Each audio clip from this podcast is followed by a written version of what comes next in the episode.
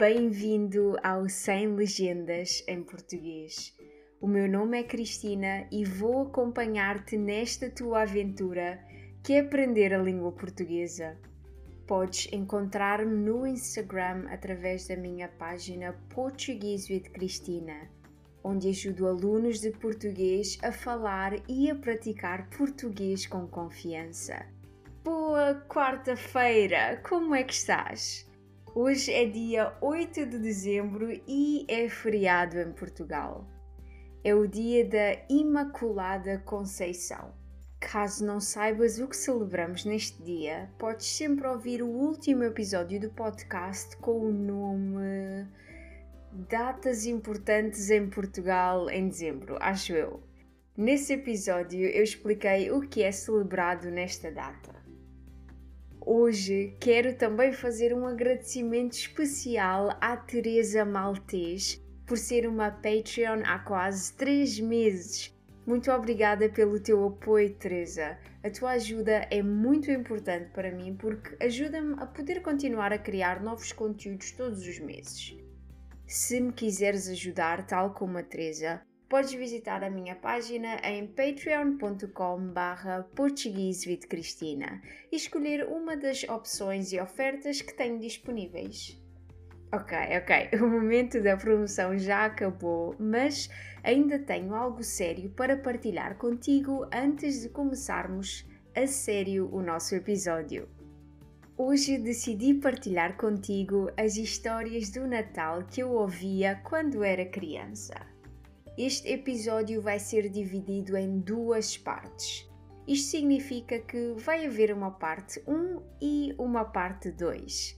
Na parte 1, ou seja, no episódio de hoje, eu vou contar-te a história que eu ouvia sobre o Pai Natal. Na parte 2, eu vou partilhar contigo a história que eu ouvia sobre o nascimento de Jesus. Ambos os episódios têm como objetivo partilhar as histórias e dar-te a conhecer um pouco da cultura literária portuguesa e infantil, podemos chamar-lhe assim.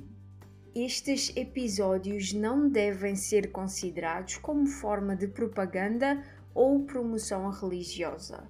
Todas as pessoas têm o direito a seguir a religião ou religiões que querem e será sempre um tema que eu não irei abordar aqui no Sem Legendas em português. Uf, este foi um momento tenso. Agora, momento sério à parte. Espero que te divirtas e que gostes das histórias que vou partilhar contigo. Hoje começamos com a história do Pai Natal. Eu conheci e ouvi muitas versões desta história, por isso vou tentar resumi-la o melhor que conseguir. O Pai Natal é um senhor muito velhinho que gosta de dar prendas às pessoas. Ele mora no Polo Norte e, como toda a gente sabe, no Polo Norte faz muito frio e por isso o Pai Natal veste um fato muito quentinho e especial. Este fato é vermelho e branco.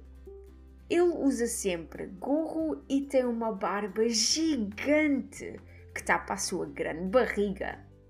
O Pai Natal mora com as suas renas e com os elfos. Os elfos são os ajudantes do Pai Natal. Eles são muito pequenos, gostam de vestir roupa colorida e adoram cantar. O trabalho deles é construir todas as prendas que são oferecidas na noite de Natal. Como eles são seres mágicos, conseguem criar todas estas coisas muito facilmente. O Pai Natal passa o ano a descansar e a observar as pessoas. Ele conhece todas as pessoas do mundo. Ele observa-as para ver se elas se portam bem ou se elas se portam mal. Ele escreve o nome das pessoas que se portam bem numa lista para que elas possam receber as suas prendas. Mas quem se porta mal fica numa lista à parte. As pessoas desta lista ficam de castigo e não podem receber prendas. Mas agora, como é que o Pai Natal sabe o que as pessoas querem receber? Através das cartas, é claro. Todos os anos, as pessoas escrevem cartas ao Pai Natal com as suas coisas preferidas. Podem ser brinquedos, roupas, chocolates e por aí. O Pai Natal depois recebe as cartas no correio e entrega-as aos elfos. Quanto às renas, elas passam metade do ano a recuperar da viagem do ano anterior e a outra metade a preparar-se para a próxima viagem. No dia 24 de dezembro, os elfos colocam todas as prendas no saco gigante do Pai Natal. Este é o saco que vai no trenó. Depois, o Pai Natal e as renas começam a sua viagem pelo mundo. Nunca ninguém os viu porque eles são muito rápidos. Se eles não fossem tão rápidos, nunca conseguiriam visitar todas as casas. Opa! Se há algo que eu desejo neste mundo é que a nossa imaginação nunca morra e que tenhamos sempre um espírito de criança que procura e encontra alegria e magia em tudo o que vê. Por hoje já está. Vemo-nos na próxima quarta, na segunda parte deste episódio. Já sabes, podes sempre encontrar a transcrição deste episódio em patreon.com barra Cristina. Espero que tenhas gostado. Eu estou de volta na próxima quarta-feira.